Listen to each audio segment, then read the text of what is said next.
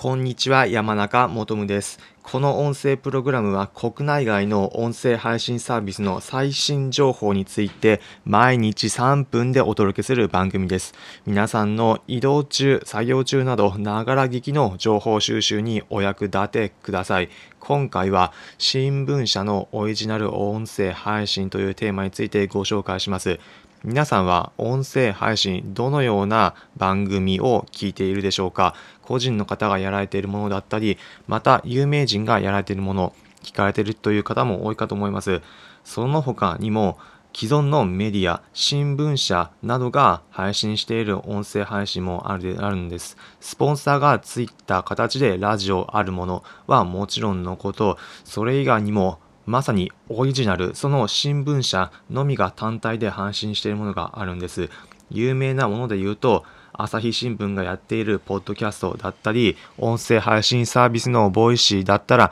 ながら日経や毎日新聞ニュースなどのチャンネルもあるかと思います。これら既存にあったメディアが音声配信という新たに勃興してくるチャンネルでも個人で音声のオリジナルコンテンツを持つというのが今後の流れかと思います。例えば、音声配信の朝日新聞ポッドキャストであれば、2020年を代表する番組にも選ばれたそうです。朝日新聞で言えば国内外に多数の拠点を構えていて、だからこそ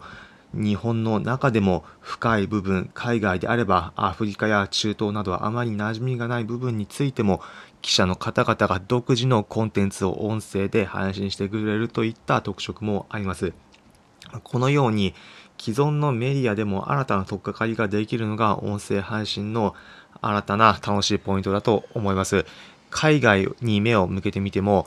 アメリカのニューヨークタイムズがポッドキャストで大成功を収めた一つのメディアというふうに言われています。既存の紙媒体は斜陽産業と言われている中でもニューヨークタイムズはウェブメディアでもコンテンツ課金の制度を開始して、またポッドキャストでも新たに開始したことにより V 字回復を遂げているというふうにも言われています。この音声配信が既存メディアでもどういうふうに変わっていくのか、今後も目が離せない分野かと思います。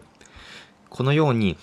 このプログラムでは普段国内外の音声配信サービスの最新情報について毎日3分でお届けする番組です。移動中、作業中などのながら聞きの情報収集にお役立ていただければ幸いです。